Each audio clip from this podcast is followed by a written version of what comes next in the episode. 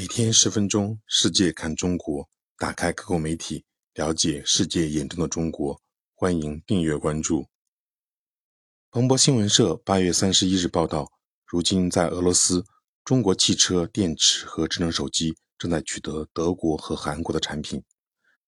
金属行业高管贝拉基米尔说，在俄罗斯，中国汽车随处可见，这些车的质量都非常不错。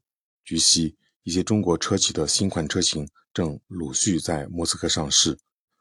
报道说，尽管俄罗斯汽车市场的相关数据同比出现暴跌，但中国的长城汽车股份有限公司和吉利汽车控股有限公司的汽车销量在七月仍保持稳定，从而跻身畅销汽车之列。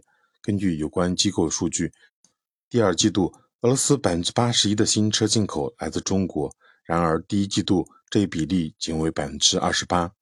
俄罗斯央行在八月二十四日的一份报道中说，随着市场从欧洲生产商转向亚洲生产商，自二月以来，汽车贸易的商业情绪首次转为积极。报道称，智能手机市场也发生了对中国有利的转变。目前，苹果和三星均暂停向俄罗斯发货。虽说这些品牌的产品可以通过一些灰色渠道获得。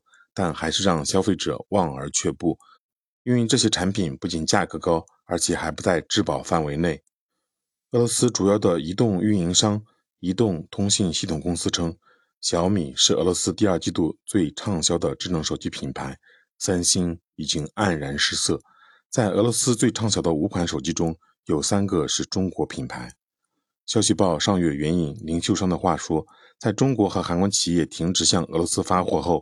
俄罗斯对中国电视机的需求量几乎翻了一番。报道说，鉴于消费者未来面临的选择可能更少，莫斯科比以往任何时候都更需要商品供应。俄罗斯上月从中国购买了六十七亿美元的商品，同比增长超过百分之二十。塔斯社八月十七日援引一名俄罗斯官员的话说，在能源价格上涨的背景下，二零二二年俄中双边贸易的增长可能会超过百分之三十，达到一千九百亿美元。据报道，花旗银行集团俄罗斯首席经济学家恰卡洛夫说：“由于中国成为愈加举足轻重的伙伴，今年以来，莫斯科交易所的人民币交易量大幅增长。相对其他更加传统的货币，人民币在俄罗斯的地位正变得愈加重要。”莫斯科智库战略研究中心的分析师科佩金说：“步伐正在加快，到今年年底，我们将看到更多种类的中国商品。”